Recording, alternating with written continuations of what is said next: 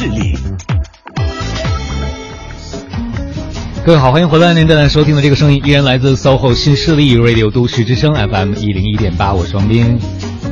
我是王琳，时间走到了九点十九分了。您现在收听到的声音呢，依然来自于中央人民广播电台。那接下来的时间呢，我们用热烈的掌声，请出我们今天的嘉宾了。我们今天嘉宾呢是实德大地幸福集团 CEO 李丁，李总您好。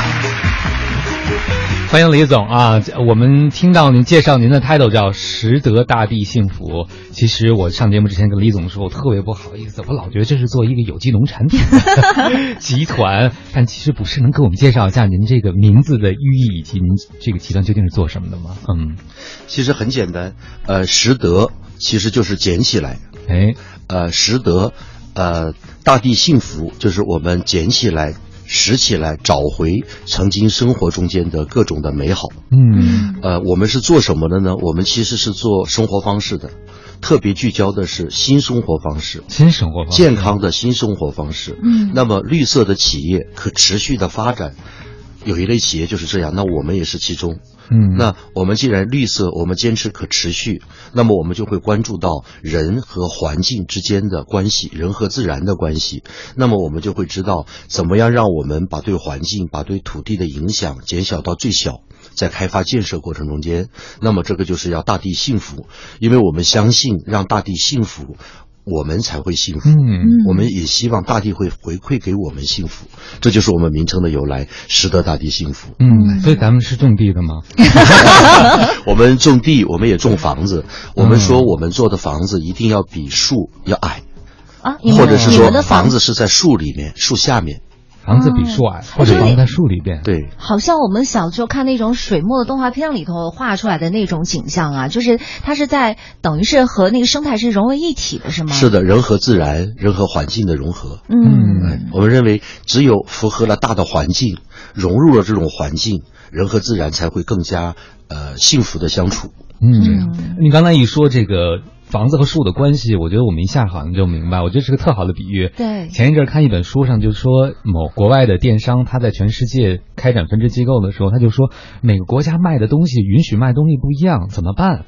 后来他们就想出了一个标准，各个国家只要你在上面卖东西啊，电商就符合一条件，你能把你卖的东西告诉你妈妈。啊，把你卖的东西告诉你妈，然后你妈妈能够理解、愿意接受。对她能够接受你卖这个东西，你就可以在上面卖。这让我想起您做房子哈，比树没有树高，树比房子高，或者房子藏在树里面，对，嗯，真美好。但是我会觉得您说完以后，我就在想，那得多奢侈啊！因为在今天好像大城市寸土寸金的一个感觉。嗯，呃，其实呃，我们比较特殊，我们生存的环境呢，实际上是都市。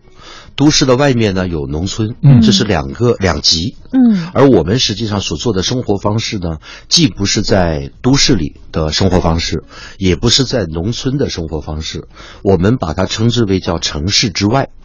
啊，就是既不在大都市里，也不在农村，嗯，而是在大都市之外，比较适宜的环境里面去实现一种在大都市里实现不了的生活方式。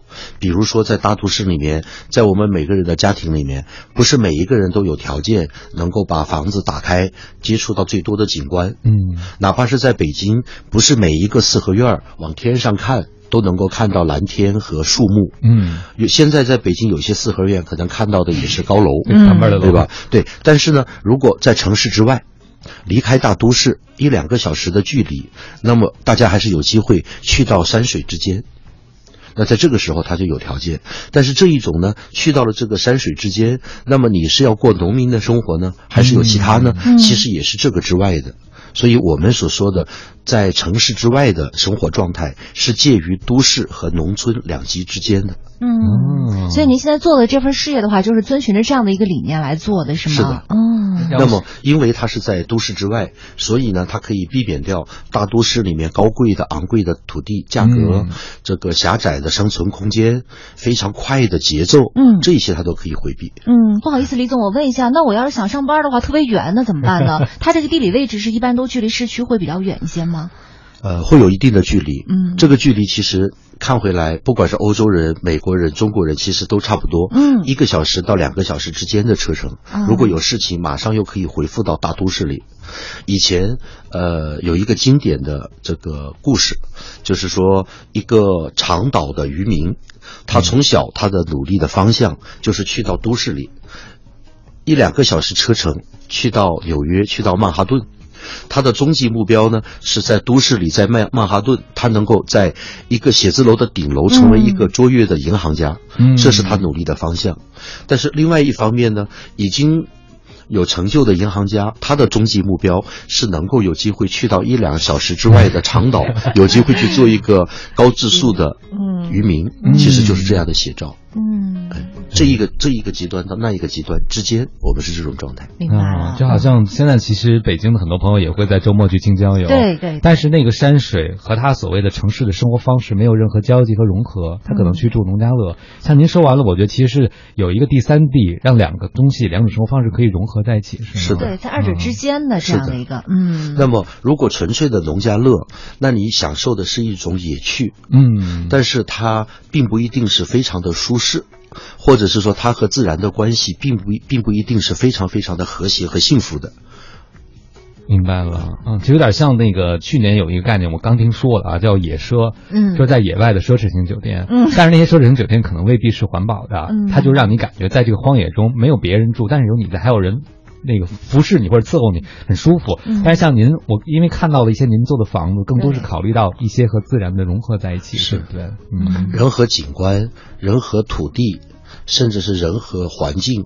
你比如说，现在我们很多墙钢筋混凝土，其实我们看到，呃，现在在国际上有一些非常好的野奢的酒店，它甚至会使用夯土墙来建设。哦，其实就是因为人生长在这个地球上，夯土、石头这一些是这颗星球本来就有的材料，人和它在相处其中一定是最舒适的。嗯，那咱们时的大地幸福从一开始到现在已经是有多长时间了？多少年的时间？我们现在是第三个年头。第三个年头对啊，呃，严格意义上说呢，我们在做的是什么呢？一句话，我们在做的是，我们聚焦的是中国的像我一样的大叔的生活方式。嗯因为这一个，大家有说人口红利逐渐在过去，嗯，实际上我这个年龄上下的这个大叔其实就是人口红利。嗯，我们还没有丧失劳动的能力，我们还在创造价值。嗯所以，我们呃可能已经有了第一台车，有了第一套房，可能有了一些已经有的东西。那嗯接下来，其实我们还有几类主要的需求。那么，我们就希望呢，呃，能够把全球范围内一些非常好的生活方式带回来给中国的这些大叔们。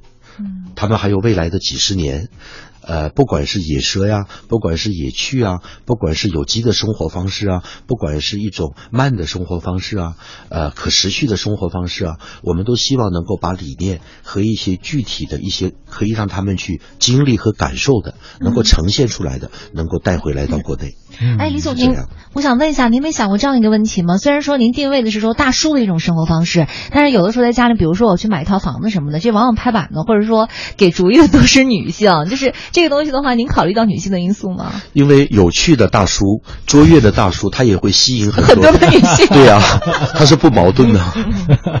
哎，您说完了大叔这群人的画像，我就更明白了为什么前一阵大家讨论很多女生喜欢找大叔，嗯是吧？有成熟，对有对生活品质的要求。呃，大叔的这个，我觉得对很多人讲来说是一种有品质生活的象征，但是做他们的生意容易吗？因为我会觉得他们是一小众人群啊，然后您要符合他们的趣味的话，其实意味着你的产品或者您盖这房子要特别的有品质和讲究才可以，对不对？嗯是的嗯呃，这一个呢，呃，它这个里面就稍微有一点点复杂啊，就是你可以做一些呃很多大叔都喜欢的一些喜好。嗯你也可以做一些一部分大叔喜欢，另外一部分大叔不喜欢的细分市场。嗯这一个就是你这个产品的这个产品研发和这个供应量的问题了。嗯对你比如说，什么叫大多数大叔都喜欢的？你比如说这种人和自然的关系，嗯呃，你的居住的空间里面呢，这个舒适的尺度，嗯最好每一个房间，呃，坐在客厅的沙发上都能够看到大自然。嗯每一个房间，呃，甚至是洗手间都可以有花园。这一些是共性的喜好。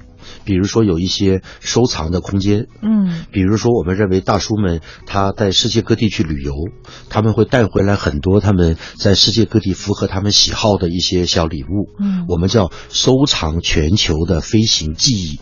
嗯这一类是属于共性的，嗯那有一些呢可能是属于个性的。你比如说，呃，有的大叔呢，他希望有个酒窖，啊、有的大叔呢，他喜欢社交，嗯那么他喜欢有一个喝茶的茶室。那有的大叔可能会看到的美式的生活方式，他希望自己的院子里有一些谈话坑，嗯，哎，这一些我们可能就是有不同的细可分以，这是可定制的，是对吧？哦，是可以选择和定制。嗯嗯那比较多人喜欢的，你看啊，比如说有大树的院子，嗯院子里有三十年、五十年的果树，这一切都是属于我们觉得很多大叔他都会喜欢的。嗯，这样哇，好有听完您。介绍，各位大叔把支票准备好吧。嗯 太闲情逸致了。好了，时间走到了九点三十五分了。您现在收听到的声音，来自于中央人民广播电台 u Radio 都市之声 FM 一零一点八，每天九点到十一点陪伴您的 SOHO 新势力，我是王琳我。是王斌，是的，此刻陪伴我们坐在直播间的这位嘉宾朋友是我们实德大地幸福集团 CEO 李丁李总，李总你好。你好，欢迎李总。哎，您刚才刚讲完理念，我们已经有朋友对这件事非常感兴趣了，是吧？他就想问李总说，您的项目都在哪些城市、什么位置？北京周围有吗？呃，还问特别细啊，大概多少平米呢？价格多少？这套这真的有没有 样板房可以参观？王林，你作证，这 不是我编的，不是你编的，对对对，啊，那个对，那我简单说一下，不是卖广告。嗯呃，我们聚焦的是在北上广深，哦，北上广深都有，嗯，对，我们在北上广深周边两小时车程以内的有山有水，能够人和自然交融的环境里面，呃，没有破坏过的这个非常好的环境，我们在这里面打造我们的产品。那我们的产品呢，呃，因为是属于度假类的产品，呃，我们刚刚说的是城市之外，它的特点呢，基本上是一类，嗯就是小房子、大花园、哦，精装修、拎包入住。那么自己不住的时候呢，呃，我们现在讲分享经济，Airbnb 啊、途家呀、这样的平台，你可以跟大家去分享嗯它的闲置的时间，嗯也是分享你自己的对于房子的喜好，这样。嗯，所以其实那么你是分享你的生活方式给别人，是不的，是的，嗯一个打造自己，包括自己家族的呃喜好、生活方式，还有一个呢，就是我们鼓励我们的业主和大家去做一些分享。嗯，因为 Airbnb，大家如果稍微关注会看到，嗯呃，世界各地的人们都在这个平台上分享一下愿意跟大家去做分享。嗯呃，那么最后一个就是在北京，在北京呢，我们在河北的承德、滦平县和密云，北京的密云交界的地方呢，我们有打造这样的一个产品，嗯。叫做长城脚下一马川。嗯，长饮马城脚下川，饮马川，对嗯，嗯，就是饮水的那个饮马川，是不是？是，这是历朝历代呃皇帝去承德避暑山庄，在这里的呃停留之地，一定会在这里呢停留一马歇脚。嗯，哎，就为什么会选择这样一个地方呢？哎呦，这我 这对，朋友真不行，我必须得念，我得念他名字了，开门沟，开门沟文沟的时候很美好的感觉，有机会想去看看。美好刚开始啊，给我们介绍一下为什么会选择这么一个位置呢？啊，呃，我们说城市之外的生活方式，它首先必须要离城市不远，嗯太远了可能就会辛苦。嗯那么万一有事儿，你要还要返回到我们的生活之中。我们并不是说让大家去避世，嗯而是偶尔的歇一歇。那么这样的距离，第二个呢，它一定要有生态环境。北京是缺水，而在这里呢，在潮河的两岸，它是一个水资源非常丰富的地方。那么有山有水，那么有很好的生态环境，特别的是还要有有趣的大叔，嗯那么这个区域就会有意思了。啊，我从现在开始我能叫李丁大叔吗？不叫李总了，行吗？是，我看了一下，就是在网上那个您的房子设计那个图哈、嗯。我发现有一点让我特别喜欢的，就是采光特别好，嗯。都是非常大的通透的，就是你在屋子里是可以全景的看到外边的景色的，是的。是吧？嗯。因为我们有说，实际上在现代社会，保温保暖其实是最基本的呃功能，其实是没有问题的。但是呃，你要选择什么样的生活方式是很重要的。如果你愿意，实际上呢，把自己的居住的空间打开，非常大的景观。可以让你融入到自然里去，其实是非常好。嗯而我们的理念里面，我们认为呢，房子是最不重要的，它只是一个空间。嗯由它构成的室内和室外的空间，它才是最重要的。而空间呢，它室内的和室外交融，室外的空间有院落，而且是很私密的，有大树的，能够让你亲近环境的，很私密的这样的院落和室内合在一起构成的这个空间，我们认为是最重要的。嗯以及基于这种空间的生活方式。非常重要。嗯你看我们的业主，我们会呃很多业主他会喜欢这个呃，比如说呃厨余，他会在院子里面做堆肥呀、你比如说果树上的果子，他们会去做酵素啊。嗯其实都是一些不同的生活方式。嗯我觉得整体的节奏是就有点慢下来了，其实就跟我们那个都市当中这种快节奏化不太一样。嗯，对呀、你比如说生活方式，我举一个最小的例子。好，在在几年前，全球的十大畅销书，其中有一本就是说塔莎奶奶的故事。这是全球十大畅销书，他说的其实是一个美国老太太从六十岁到九十岁的退休以后的优雅的生活。原来她六十了、七十了、八十了、九十了，都可以在向全世界展现她的优雅。那这其实就是一种生活态度和生长方式。嗯呃，只是塔莎奶奶选择的这一种呢是园艺生活。嗯园艺生活其实也可以非常美好。那像我们的院子里，你就可以承载你的园艺梦想。那比如说在北京，呃，如果在院子里种一棵紫藤，几年下来。呃，在每年呃春天四月五月，那紫藤开满了你的院墙，开满了你的屋顶，那其实它就是一种非常非常好的美好。嗯嗯，我记得您之前还跟我们科普到一件事情，就是您不太主张住在那儿的朋友自己买烧烤炉，是吗？对呀、因为因为烧烤炉它一个是材质是比较是金属，那么第二个更重要的呢，我们鼓励的是，呃，住在这里的大叔们带着他的孩子，可以在周围的山里面、河滩上捡着这个鹅卵石。因为这些本来就是当地的材料，它是最适合的。带着孩子一起来堆砌自己的烧烤炉，那这个过程是最重要的。呃，可能十年、二十年、三十年、五十年、一百年，甚至两百年以后，你的孩子的孩子的孩子会骄傲的和朋友们分享当年他爸爸的爸爸的爷爷嗯。和家族的故事。嗯这个其实就是一种记忆。和传承哈。是嗯。嗯，现在我们更多关于父亲的、母亲的记忆，都是带着我们去上辅导班，是吗？对，或者是可以直接在院子里边，我把呃那个地挖一点出来，然后把埋一点什么女儿红出来呀、直接埋到地里头，也对呀、呀、这一种都是非常美好的呀。嗯，我们有业主会在自己的庭院里面挖水井，嗯我们有问他为什么要这样呢？哎，他说我小时候吃西瓜一定是从井水里面拿出来的，哦所以呢，这样他专门会去做一颗水井，嗯。来真的会买来西瓜放到井水里和他的朋友们分享。嗯。我们还有有趣的大叔，他在北京的第一台车是甲壳虫，嗯哼。那现在他换了很多很多，但是他还是舍不得他第一台的车，那么他会把他的这台车呢放到他自己的院子里，他非常非常喜欢他的孩子，他把这个甲壳虫的发动机。拆下来，换了一个烧烤炉，他们自己做的，带着孩子坐在驾驶座看庭院里看电影、看星空。嗯，其实我们觉得这些大叔真的都很有很有趣，很有创意。其实我听到李总说了开头，我还以为说后来这大叔就不要甲壳虫，就开拖拉机了，嗯，就直接跟跟孩子们一起来共处了。对，听完李总说，我更觉得城市很多人其实住在真的是盒子里，对，是吧？嗯把自己和自然隔绝锁起开来了。但是像您的那个地方，就提供了一个人和自然互动的空间。是。嗯。我觉得这可能是现代人最缺的一件事情了。就是人诞生于自然，但是却自绝于自然。现在对吧？把自己封闭在城市里边。所以我们说，呃，我们生活方式里有一样，我们希望影响更多的人学会怎么样和自然去相处，是我们去适应自然，把对环境的影响减少到最小，而不是去很暴力的去改造环境。对，是融为一体，而不是是一种入侵式的这种。所以我们说要大家学会使用环境，嗯学会使用这颗地球，嗯，没错。去适应它。是 U Radio 都市之声 FM 一零一点八，您现在正在收听的是 SOHO 新势力。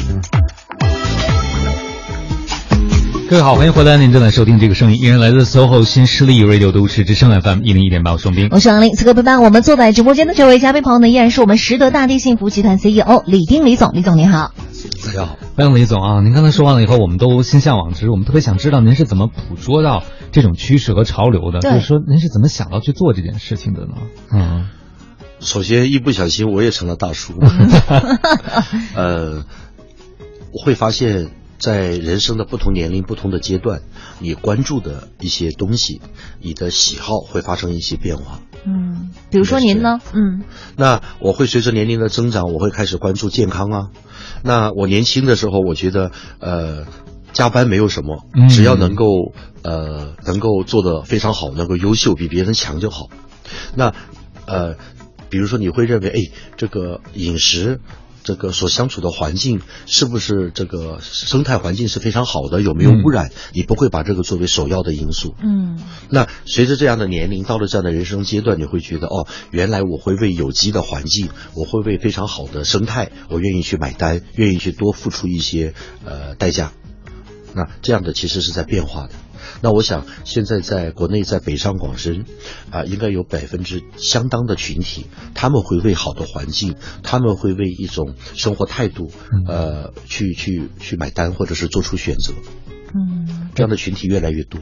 之前是一直在努力，后来就在想，我为什么要努力？努力的代价是什么？要换得什么东西，对不对？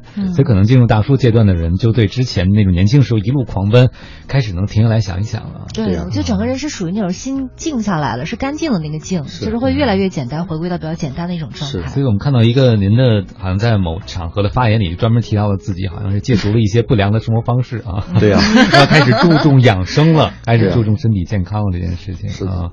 但是自己的转变怎么变成一种？商业的模式，嗯，这其实我觉得还是一个挺大的事儿，是吧？我想住什么样的房子，可能我就花钱造一个就可以了，或者买一个改造一下。但是为别人提供这种生活方式，就是另外一件事儿了。这都是内力吗？还是会有一些外力？对，其实呃都有了。但是更多的，我们觉得就是，首先是自己，然后你会发现自己的周围有一群这样的大叔。那有了自己和周围一群这样的大叔，你就会发现，呃，这几年我们说呃社交经济、分享经济，原来呃在新经济的当下，很多东西是你会各种各样的方式和渠道会影响到周围更多更多的人，那么就自然而然我们就会发现哇，有这么多的群体。嗯，在这样的情况之下呢，你开始去留意，开始去影响到周围的一些朋友的时候，你会一不小心，你就会发现，原来在生活中间很多很多这样的人，也有很多很多这样的趋势。看到可持续的时候，我们在我。年轻的时候，其实我不懂什么叫可持续。嗯，虽然我天天接触这个这个这个词，可持续发展啊，可持续发展，到底什么是可持续呢？哎，那其实你开始关注以后，才会发现，原来在这个世界上，可持续发展的案例有太多太多。那那你比如说，你开始关注生活方式的时候，你才会发现，哦，原来会有野趣。原来会有低奢，原来会有有机的，原来会有各种慢生活，你就会发现啊，在日本还有草山生活，呃，原来在台湾还有一些各种各样的，你就会发现哦，那么有趣，这样。当发现这些有趣之后，我觉得就是不是激发您的创造力，说怎么把这种有趣变成一种在我们这个土地上，在我们这种文化中大家都能够去触摸到的。是的。那么这有一个转化的过程，嗯，这个转化的过程其实我们是叫研发的过程了嘛，嗯，那么。呃，给我触动比较大的有几件事情，我印象最深的是，呃，我在四十左右，我我休息了几年，嗯，我带着家里人，我带着孩子去全世界各地去旅行，去去去寻找一些记忆，呃，我印象最深的应该是有一次在肯尼亚，嗯，是中央电视台转播了一个节目，嗯，就是角马过河，嗯。啊，上百万只，东非那种动物大迁徙的那个时候，对，非常震撼，那我就带着孩子和家人去了。去了以后呢，我们看着原来不管哪个国家的人民，什么种族、什么皮肤，他都会选择爬到越野车的车顶上，坐在那里，一家庭一家庭，大家在看着这个万马奔腾。嗯，呃，坦白讲，那个时候我认为在那个阶段我还是这个比较狭隘的。我带着孩子，好像是说，哎，我们完成了这么一个经历，填补了这么一个空白，我们来看过大草原了，来看过角马过河了。嗯。一个很偶然的机会，我们和旁边的一台车上的小朋友聊天。原来带着他们的是一个长得很像科学家的老师，嗯，带他们从欧洲来到了大草原。他们在做什么呢？他们说带着孩子们在感受大草原上的生物的多样性。哦，那我再问他，你们下一个计划是什么呢？说老师有计划带他们去亚马逊，去看生物的多样性。嗯哇，我才会知道，原来带孩子填补空白，去到哪些哪些个地方是一种方式，让孩子们有条件接触自然，培养他们的探索精神，培养他们和自然的交互互动。原来这个也是一种好的生活方式。对，那我们就要想，那这样的话，那么我们是不是在北京，在潮河两岸，我们有没有可能有生物的多样性呢？湿地。北京也有非常好的饮用水源对，那我们怎么样让孩子们可以和他们去进行互动，让孩子们去接触到大自然和生物的多样性？那这样的话，其实就有一个转化的过程。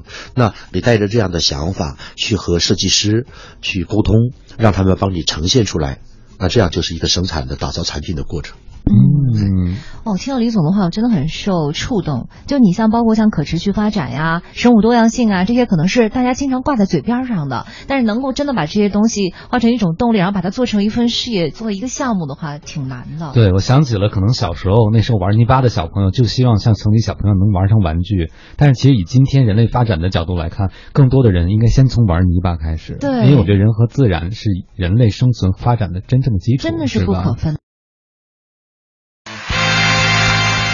各位好，欢迎回来！您正在收听的这个声音依然来自 SOHO 新势力 Radio 都市之声 FM 一零一点八双音。我是王林，此刻陪伴我们坐在直播间的这位嘉宾朋友，依然是我们实德大地幸福集团 CEO 李丁李总，李总您好。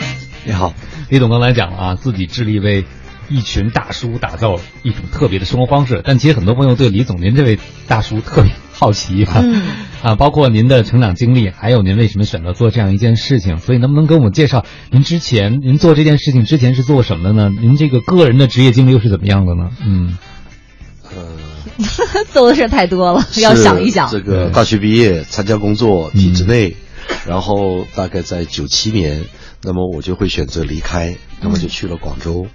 那么呃，有做金融啊、并购啊，嗯。然后就做了很多很多年的房地产呢、嗯，然后到了四十岁的时候，我就觉得原来人生不应该一直是这样的，嗯。那么就会停一停，停一停呢，让我有机会去去思考、回顾。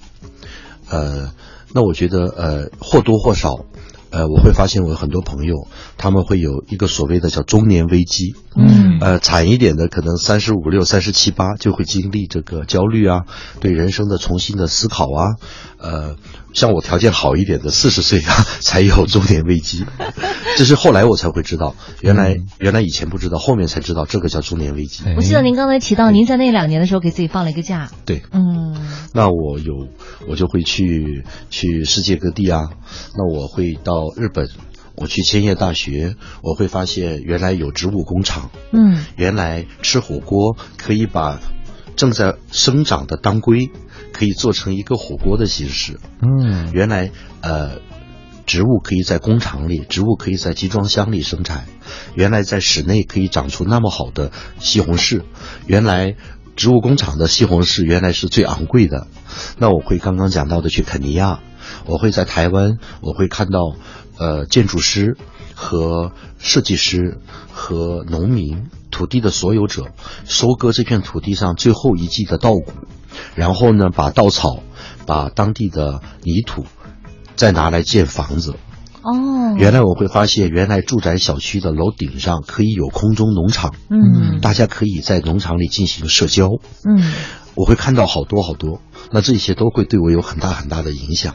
嗯。但是当您当时去参观和学习的时候，带着好奇心去看世界的时候，并没有想到一定要做这件事儿，只是那些东西点点滴滴的积累，后来把您 推上这条路。对，然后我会知道，呃，原来其实这一些和我们是有关系的，我们也可以生活的更加的美好，多一些的美好，因为我们一步一步的已经走过了这个阶段。嗯，这样。我看到您之前的一次演讲里就说到了您打破了自己的铁饭碗，然后南下九七年，其实那也是一个热潮吧，嗯我觉得哈。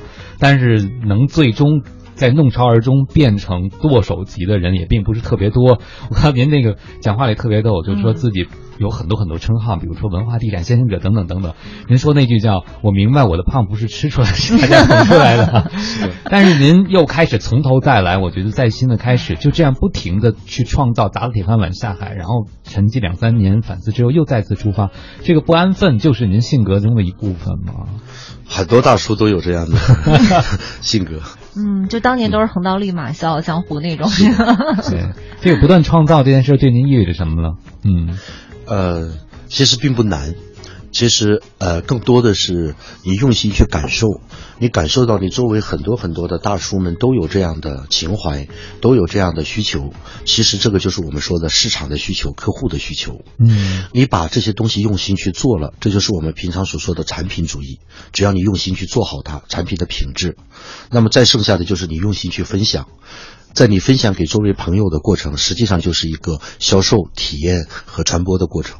嗯，我觉得这些不用太刻意去想，就跟着这种感觉去走，用心去做就好了。您之前呢也接触过地产，然后现在更多的其实是基于地产的生活方式啊。您觉得您自己的改变是什么呢？在做同样其实还是接触有类似的部分啊。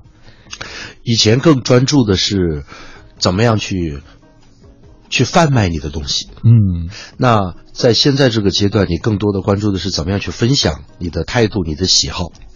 哎，分享啊，对，我注意到您反复说到了一件事，叫社交。对，呃，以前盖房子我们也叫社区，叫什么高档社区是吧？嗯对，大家其实住在一起未必会有社交，可能还是门关得很严，但是因为我们能买得起这个平米的房子，所以我们住到了一起。是但我发现您特别强化社交的概念，这个是因为和您的理念是吻合，还是您认为这也是未来发展的一个趋势呢？一定是趋势。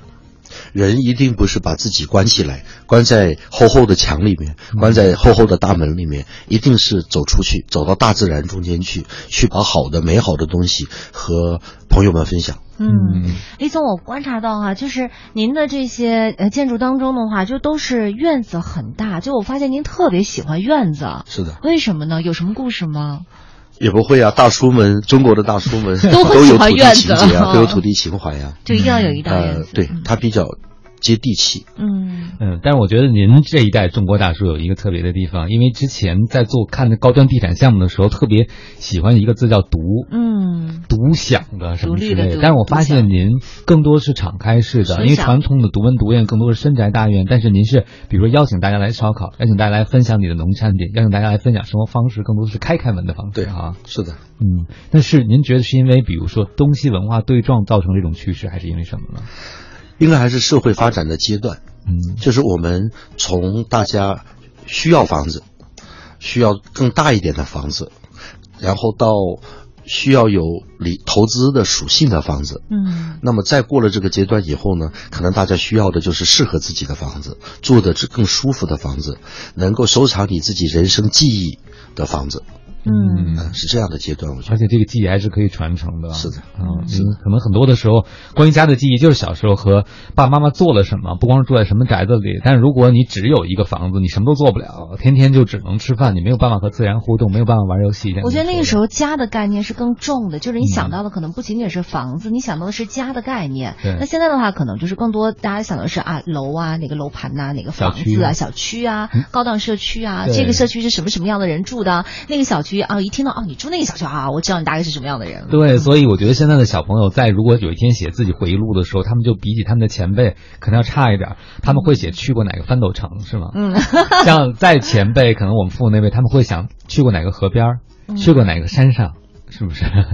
现在更多是人造景观。啊是的，这一个话题说起来，呃，我们把它叫祖屋。嗯嗯啊，祖屋的概念。祖屋其实因为呃种种原因，我们其实很多人在离开了自己的家乡，来到了北上广深，因为这里聚集着最优秀的人才。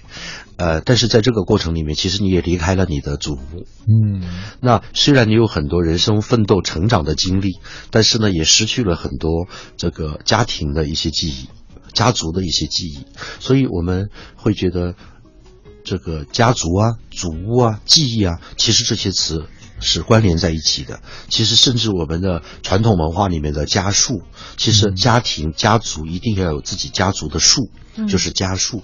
其实这一些我们也叫拾得，也就是把它可以找回来。嗯，你像我们在打造项目的过程中间，我们现在在项目试种的叫呃德国的高山杜鹃。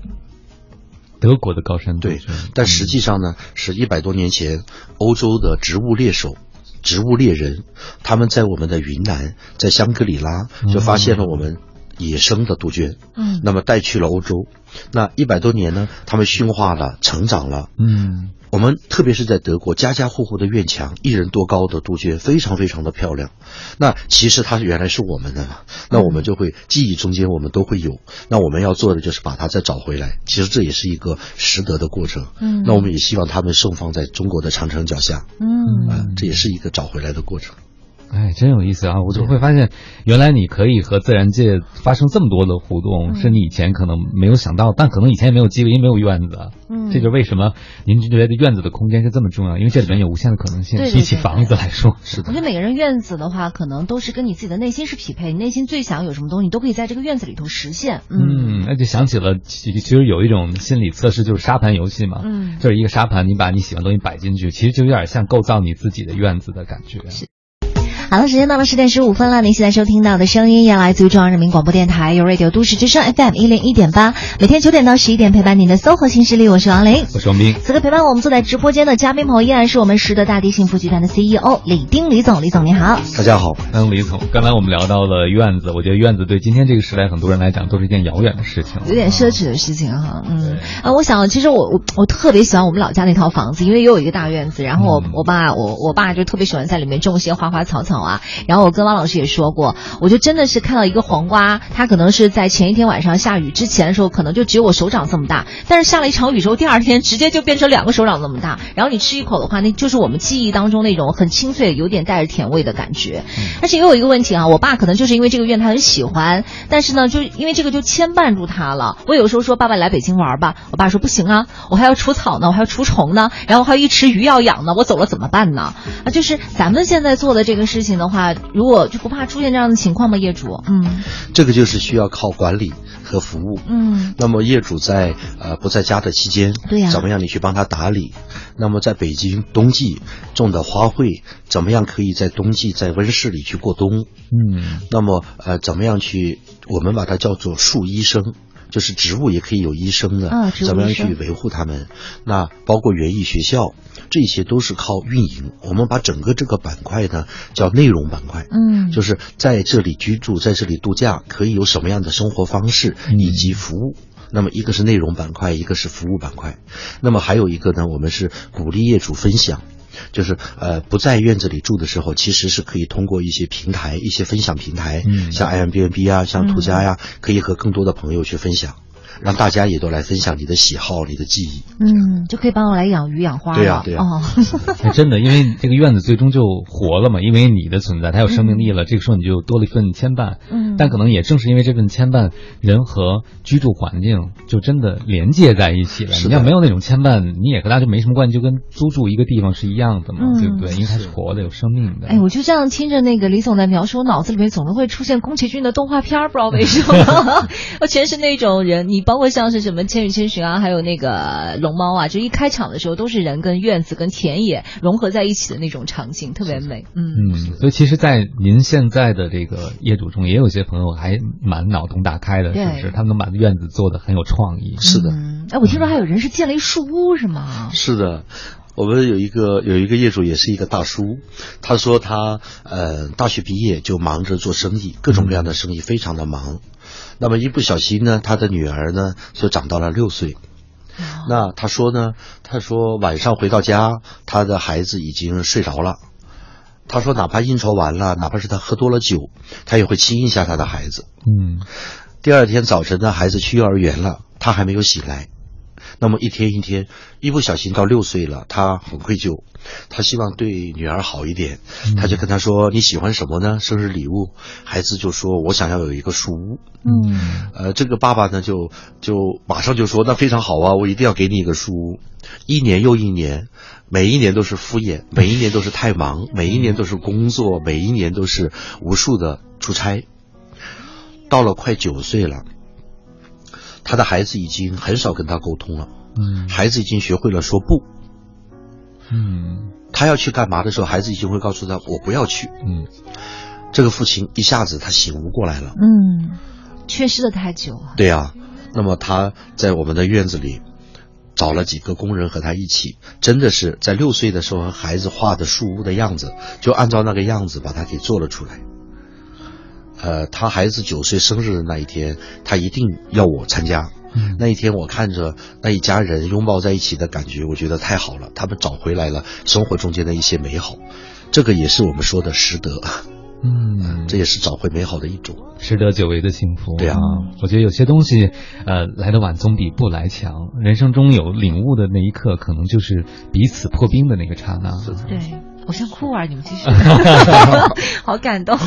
呃，我会觉得，其实，在生活中，我们送给彼此最好的礼物，可能也是一种生活方式，对对吧？因为是他想要的生活方式。有的时候，你看，我们刚才说这大叔这群群体，他们在为家人负责，为他们的企业，为很多人忙碌的时候，他们可能忘记了去问问他们要负责的那些人，究竟希望他们为自己做一些什么。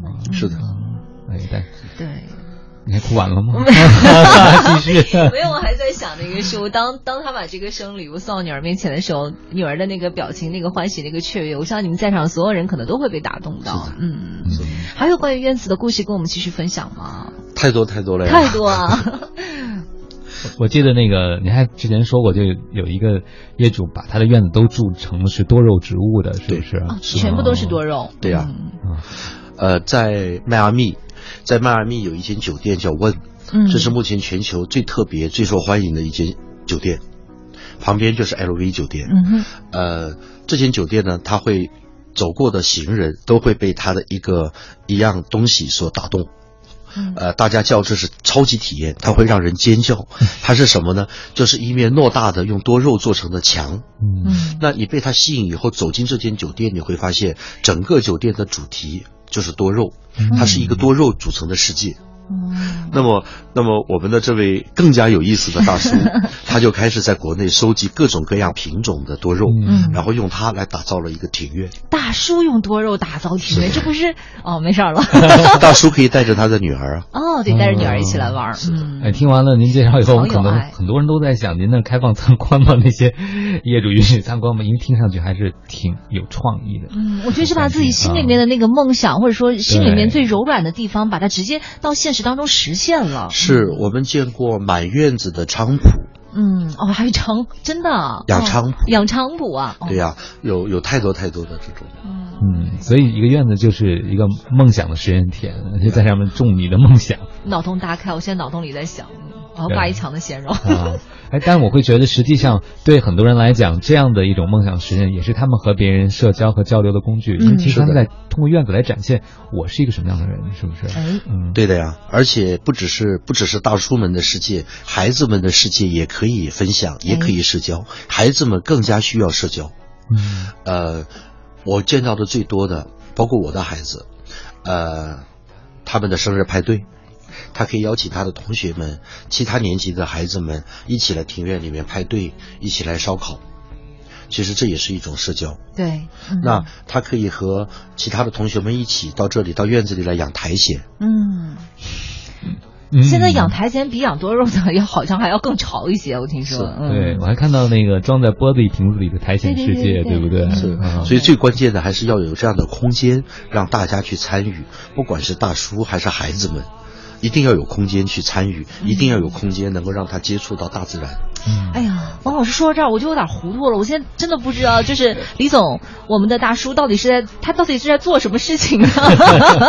嗯，就是咱们这边呃呃，您卖的是就比如说是房子，还是就是社区的这种概念，还是什么？您觉得是什么？嗯，我们贩卖的是生活方式，贩卖的是一种生活方式，对，嗯特别是新生活方式，嗯又新又健康的一些生活方式。嗯那它的载体可以是房子，也可以以是酒店的，因为现在呢，这种呃物业的形态越来越多样。嗯呃，在上一个阶段，我们认为房子一定是自己住的，嗯但是在这一个阶段，大家会看到呢，呃，房子已经不是最重要的了。以前呢，我们一定买房子要说，喂，这是什么风格的呀？嗯是欧式的吗？的然后还要衍生出来是古典欧式吗？是阿黛克吗？嗯对吧？那今天其实大家已经开始对风格已经要求越来越并不重要了。要个性化。哎，大家会问的就是，哎，这个空间舒不舒服啊？嗯，你觉得特别吗？对啊会有印象吗？是嗯服务怎么样啊？对那么再接下来，其实我们会看到，呃，比如说在迈阿密，比如说在棕榈泉，其实非常非常多的美国的一些世界的一些明星啊，一些政要啊，一些专业人士啊，医生啊，他们也会把他们的度假屋呢界定为它不一定是房子，它可以是一个社交空间，嗯它可以是一个派对的地方，它甚至是可以是亲人们集会的地方。那么他们在不使用的时候呢，也会乐意在各种各样的平台上去分享。嗯所以我们会认为，是不是房子其实并不是最重要的，而是你赋予它什么样的功能。第二个呢，就是在分享经济的今天，在闲置和不使用的时候，怎么样让它发挥更多的作用，让更多的人都可以享受到这种美好。嗯，李总一直在提那个 Airbnb，就其实等于是把自己房子如果闲置的时候，可以就分享给其他的朋友。你像在北京，大家可以看到啊，呃，到了周末，嗯基本上北京周围的有院子的房子，基本上会被预定一空。嗯嗯因为会有很多很多的人从公司愿意有一个院子去做公司的团建啊、哎。拓展啊、呃，朋友和朋友之间几个家庭在一起的聚会啊，孩子们的生日派对啊，各种各样。嗯，嗯以前咱们讲究都是这个叫什么“居者有其屋”哈，现在我就感觉是就天下都是我屋的这个感觉了。我不需要有自己一个，就是一定要是我要有一套房子，这个是我的房子。就现在我觉得咱们不用再太强求这样的一种概念了。嗯，我我觉得大家越来越看重感受。那什么是好的感受？就是我愿意花钱在这段时间体验什么，而不在于说我一定要成为这个房子的业主，是这是两件事对吧？是所以如果要有一个地方能尽量给我带给我这样的体验，我觉得是不是业主不重要，我经常知道可以去那儿获得什么很重要。哇，四海为家呀，太浪漫了这。嗯，那我会觉得，因为共享经济，就像你的车也是我的车一样，对不对？我会觉得，其实这个时代，包括越来越多的年轻人，他们可能不会像他们的上一代或者上两代，一定要背一个房子的包袱在自己的对，身上一。定要我有一套房一套呃车，然后才能证明说我起码对对自己有一个交代那种感觉。对，想起迈克尔·杰克逊那首歌叫什么？天下一家，是吧？对对对对啊。，Heal the World 吗？啊，不是，那另外一首，我记错了。呃，但是我所以我就更理解李总为什么反复跟我们强调一件事儿，他做的并不是简单的一个地产，其实这是不是地产，或者这更多的是一种场所，对不对？哎让你有一种氛围感的场所。是的嗯那么，呃，第二个呢，这个。其实我们这个阶这个年龄阶段的大叔啊，都还是曾经有过买房、置业、理财的一个经历。嗯实际上在今天，大家都会感觉到，呃，房子其实越来越贵了。嗯也会想，会会不会再投资理财，再去买房子的，会不会这个高位这个接的这个比较贵？嗯那实际上大家其实应该看到的就是这两年国内的度假休闲旅游类的消费越来越大，井喷式的增长。在整个“十三五”期间，有一批一批的这样的重大项目会进入这个。这个这个周边，对呀、嗯那么这一个市场如此大量的时候，大家会看到，在前两年周末稍微有新鲜感的一些酒店、嗯一些庭院、一些地方呢，都会火爆。根本订不上。很难订到。呃，但是到今天大家会看到呢，原来除了周末、除了假期以外，连周一周二、周三这样的时间，原来也都会给。大家就会发现，其实我们这两年这方面的需求会越来越多。我们大概大概算一算，一年除了寒假、暑假，除了周末假期，一年差不多一百一百六七十天的时间，大家是可以用于度假和休闲的。对，嗯，所以可以预见到未来的这个市场的这个增长会非常非常的强。对所以如果有这种投资需求的大叔，我也会分享给他们的，就是在这个阶段，一种方式是买城市里的房子，嗯。还有一种呢，其实投资于这种度假类的酒店，嗯。因为他们的需求太大了。哦，这是旅游地产和度假地产都可以来投资。对、嗯。我周围很多小朋友，他们已经并不在于说，我现在要把钱攒下去付首付，嗯。我要把钱去买我现在能享受到的最好的体验。对对体验。嗯。我觉得是这样，就是我一开始真的没有意识到说这度假的这种这个有多火，但是在北京好像周边有一家，我记得是亲子那种树屋类的那个，呃我忘了是哪一家云，对。童，话树屋，好像是。一个台湾人经营的。我去年的时候来订，今年的 都没有。他那个真的是预定点不，因为不仅仅是小朋友要去，还有一些年轻人，比如就像在做团建呐、或者是说大家一开个 party 啊什么的，很早就会去进行预定。是的嗯，所以大家要想投资的话，可以考虑一下。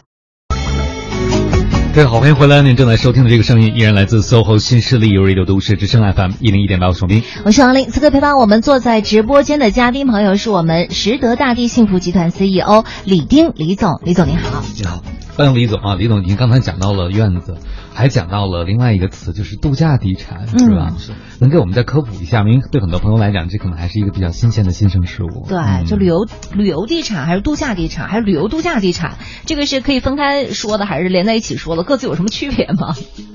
其实我理解为更多的是度假。嗯一定要给它一个名词的话，度假，度假它其实是在刚刚我们说的城市之外的一种生活状态的一个载体，一个空间，可能叫度假可能会更更加确切一点。嗯对，就叫度假地产会更加合适。是，那旅游地产是怎么回事呢？嗯，其实也是一个意思吗？嗯，可能还不太一样，不太一样。呃，度假地产它可能还是在自己生活的这个城市的附近，嗯一个环境比较好一点的地方，能够让你去停一停，能够有这更大的空间，让你去呃跟一些朋友的聚会啊，来收藏一些你的记忆啊，是这样的一个地方，能够让你短暂的休息休息，停留一下。嗯嗯，我就发现，其实现在很多人在小长假出门的时候，已经不是只看，比如说这酒店的星级了，嗯他希望这个酒店是特别的，对，啊就是与众不同的。这次去了以后，每一次去都能留下记忆。有些五星酒店可能对国人来讲之前没有住过，很新鲜，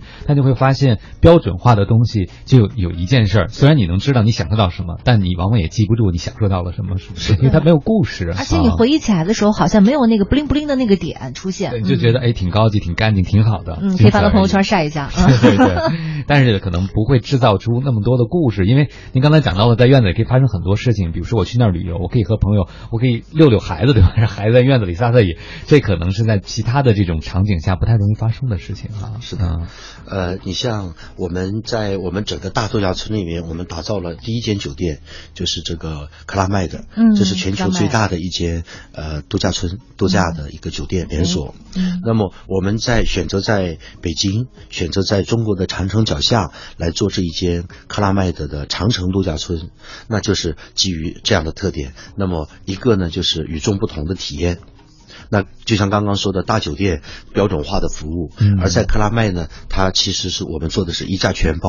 对，克拉麦的标志性就是一价全包。对啊，在一价全包，你真的在这里可以把孩子呃托付给这个孩子的俱乐部啊，嗯他们有各种各样的活动啊，把自己解放出来，真的可以在这里面呃。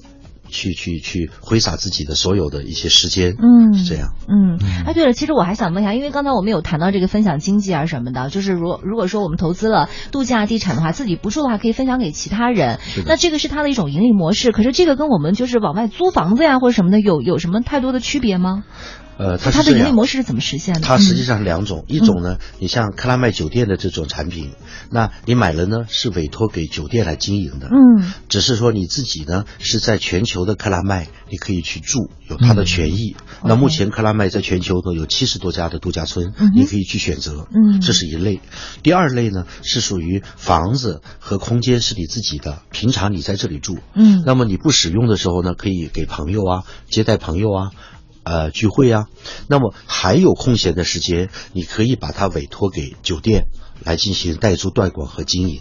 哦，就是还是也可以通过酒店这边来进行盈利的。嗯，不同的模式对啊。那么本身你在自己家里面周末，你比如说想要有个烧烤派对啊，嗯那么也可以由酒店来帮你进行这方面的服务。嗯，这样就省了好多事儿，是不是？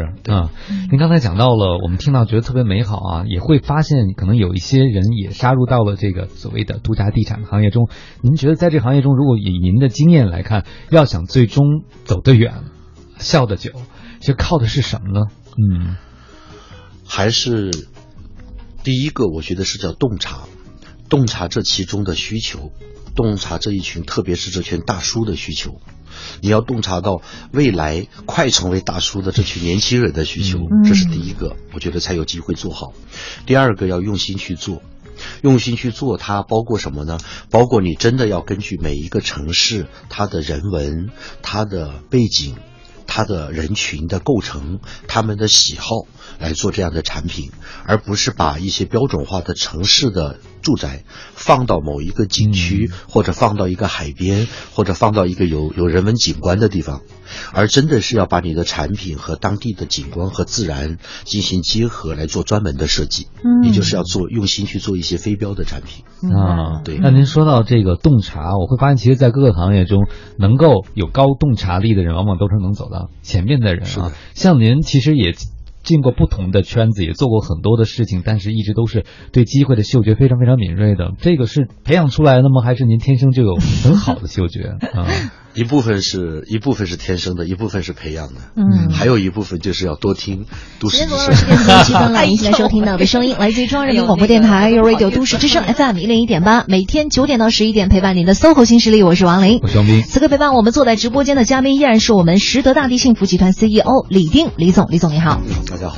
刚才和李总谈话中，我又学到一个新词，叫度假内容。度假内容，对，怎么说？呃，感觉就是除了以前可能人就觉得在景区盖个二层楼、三层楼的别墅，我们就是度假的，嗯，住所了。但现在去度假，可能追求的不光是要住这个房子，要有方方面面的体验，对吧？所以李总还特别说到了，在北京可以提供更丰富的度假内容给大家，是吗？是的，嗯，因为北京，呃，作为文化中心，它有太多太多这方面的资源，各种各样的展览，全球各地的一些呃最优秀的人才的汇集，得天独厚的这样的一些优势。而且因为平时你在城市里时候特别忙，你可能没有机会去看一些艺术的展览，所以你就希望在度假的时候有机会也补上课。嗯，这就是一个让你觉得更丰富的内容。因为有些朋友，呃，就是那种特别求知欲特别强的人，你让他天天在那儿待着看风景，他可能也觉得挺难受的。他希望度假有一些事情是可以看完了以后，哎，我利用这个时间，我得了多方面的一种充电的感觉。嗯，而且呢，不仅仅像是北京的小伙伴，我觉得像外地的小伙伴，甚至是国外的一些小伙伴来到北京的话，都可以通过这样的一个呃地方的话，全面的了解到北京还有东方的文化。是，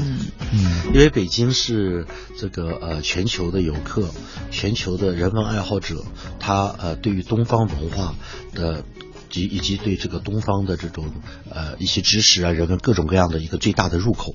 嗯，那么呃，应该是说全世界人民来到东方，第一选择就是中国的北京。嗯，那么来到中国的北京，有第一时间有两个符号性的，一个就是我们的故宫，嗯，一个也就是我们东方的长城。哎，长城，嗯，所以我们这一马川的话，刚好是在长城脚下。嗯嗯，而且可能会让老外觉得很震惊，是吧？嗯、没想到在中国的乡村有这样一个所在，还这么的现代化，这么有设计感。嗯、是的，因为作为北京啊，包括周围的山西啊、内蒙啊，呃，这样的朋友们呢，大叔们呢，他们可能比较习惯看多了长城，但是对于更多更多的省份，特别是南方和全球各地的人而言，长城对他们而言是不可想象的奇迹，嗯，是没有任何东西可以取代的景观，嗯，这样。我记得那个很多美国小朋友小时候都会跟家长有这样的对话，我当时学英文的时候我们英文老师说的，嗯，他们就会问家长说那那中国在哪儿？他们就家长就会说中国就在地球另外一边，然后小孩在那挖洞。嗯，说那个洞是不是一直挖就可以挖到中国？嗯、因为在地球对面嘛，就 挖穿了就可以去啊。对他们来讲，可能来长城和我们比如说住在北京的人感觉是不一样的。他们觉得这辈子一个重要的梦想可以打个勾哈，圆梦了。对，嗯，就是意义不同。嗯，对。我记得就之前我们在那个李总的那个网站的简介上面也看到哈，李总曾经说过，就是说四十岁之前的话得做出名堂来，四十岁之后呢要活出名堂来。这个是不是就是也代表了您对自己的企业啊，就是一些项目未来的期期许，您打算把我们这个集团最终是运营成一个什么样子？这样脑中有一个设想吗？有啊，嗯非常清晰啊，非常那么清晰嗯四十岁之前做出名堂，就是我们希望大叔们在没有成长为大叔之前，趁着年轻，对，先努力，嗯去为社会做更多的一些贡献。努力，努力，再努力。那么到了经历过中年危机以后，他可以缓一缓，他可以更多的呃从另外的一个角度，呃更慢的方式去看待人生，嗯看待家庭，看待家人，看待大家的未来和周围身边的朋友。因为我曾经经历过一个阶段，我的十年的朋友来看我。在我的办公室，我就问他：“喂，五分钟，我们要不然一边吃饭一边聊好不好？”嗯忙碌到已经没有时间去聊朋友之间的感情都没有时间去顾及。嗯曾经经历过这个阶段了。嗯，你朋友当时是什么反应呢？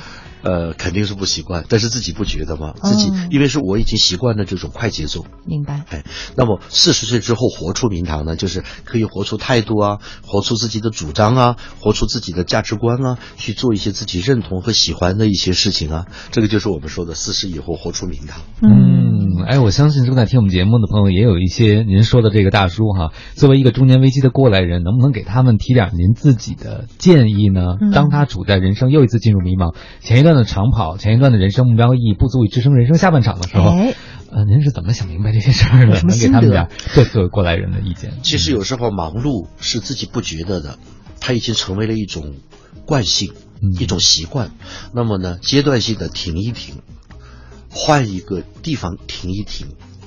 那么这个时候再去看的时候，可能会发现哦，原来这个不一定是自己最理想的。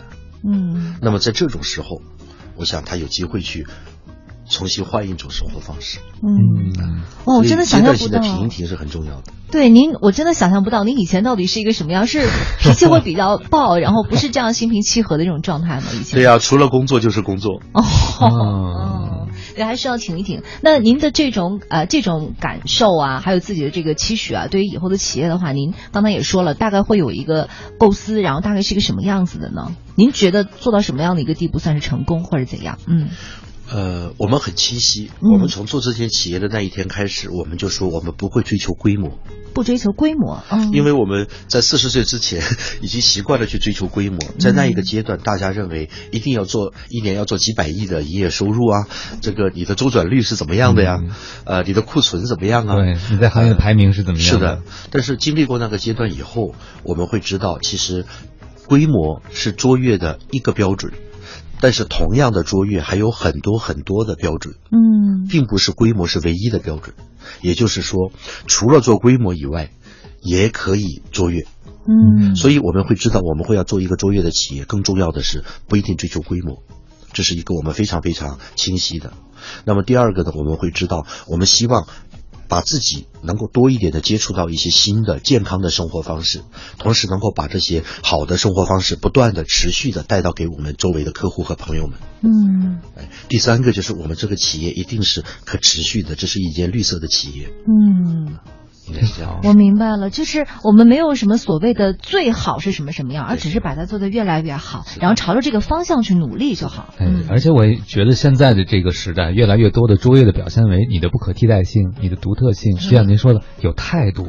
对呀、嗯就像我们的客户群，我们聚焦大叔们的生活方式，嗯也是一样。哎呀，大叔不要老提大叔了，说了我就我都一直觉得你也想变大说，叔对呀，我都想很想变大叔，然后我说怎么参与进来？其实女生也一样了，我觉得是的，对啊，活出来一个很潇洒大婶儿的这样的一个状态。而且我觉得回归自然应该是全人类最终的归宿，因为我们是从自然来的。经历了城市化和工业文明之后，人类物质加丰富以后，肯定会有反思的。我们知道这么多东西，人真的就幸福了吗？还是幸福来源更单纯的一些是的？所以我们也是用心去按照这几条去做。那么我们会知道，呃，喜欢我们的人，他自然会越来越喜欢我们。只要我们用心去做，嗯那么喜欢刚刚我们所聊的、所说的这一些的朋友们，那么我们也欢迎他到中国的长城脚下，嗯到长城脚下印马川来感受、来体验我们所说的这些美好。对，嗯嗯，我看到您曾经说过一句话，说要想真正的了解一片天地，了解一片大地的话，脚上要沾过那里的泥土才算开始。是的啊我觉得在今天脚能踩到泥土，已经是一件奢侈的事儿。脚踏实地，我们也期待着大家的到来。是的，好了，十点五十五分了。今天特别感谢李总做客我们的直播间，跟大家分享了这么多的故事，也希望大家都能够找到自己心目当中的那一块境地，然后我们来好好的一起来经营自己接下来的生活。没有什么所谓的最好，就是一直往更好的这条道上去努力就好了。四十岁之前，各位要努力努力再努力，四十岁之后才可以享受更好的生活。那在这里呢，也要代表我们的编辑感谢大家的收听，也感谢李总的到来，谢谢。